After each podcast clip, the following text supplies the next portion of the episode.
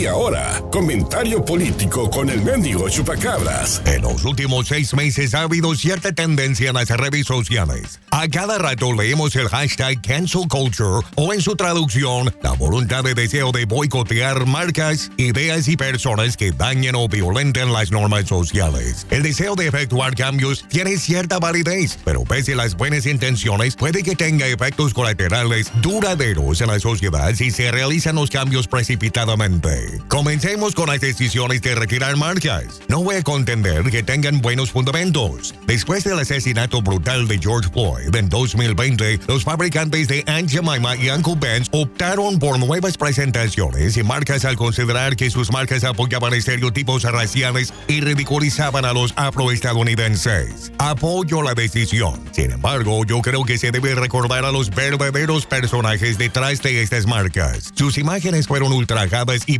vituperadas por empresas que lucraron al subyugar la semejanza de estos individuos sin contribuir siquiera un centavo a las familias o comunidades de su procedencia. En otras palabras, vuelvan a ser subyugados por el olvido. Luego existe el tema de los libros. Lo de la serie del Dr. Seuss realmente no implica la implementación del cancel culture. Fue la misma editorial que tomó la decisión de cesar la publicación de seis libros infantiles que realmente son mayormente desconocidos. Lo que no cuentan es que no se vendían bien, que debido a las bajas ventas fue más bien una decisión egoísta al momento oportuno. En segundo lugar, está el tema de los monumentos y estatuas. Antes de abordar este tema, permítame enfatizar la importancia de seguir evolucionando la cultura. No tengo ningún inconveniente quitar un monumento, pero destruirlo, no. ¿A poco no es otro ejemplo de iconoclasia? En 1529 en Alemania, un grupo de cristianos fundamentalistas irrumpieron en varias catedrales, quebrantando estatuas y crucifijos. Hasta el reformador Martín Lutero condenó estos actos vandálicos. Lutero afirmó que al fin de cuentas no reformaban nada, solo dejaban estragos. Los talibanes hicieron lo mismo en 2001 al taladrar estatuas de Buda en Bamiyan, Afganistán, que tenían miles de años, que lograron pura destrucción.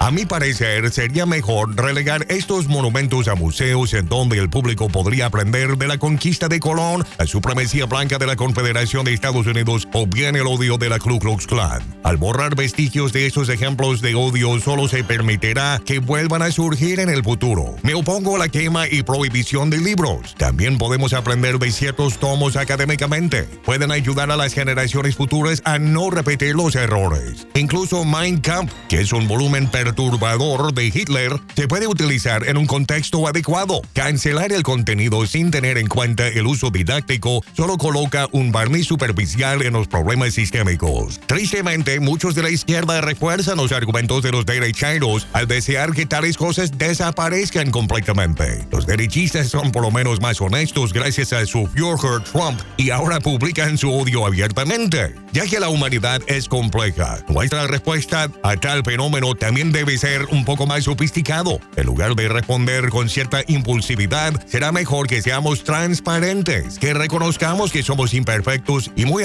en las imperfecciones. Son pecados mortales que destruyen y matan y colonizan. Que no quede al olvido la historia, pero que tenga su debido contexto. Tal como aseveró Karl Marx, la historia se repite, primero como tragedia, luego como farsa. El punto de vista vertido en este comentario no necesariamente refleja la perspectiva de la gerencia de esta radiodifusora.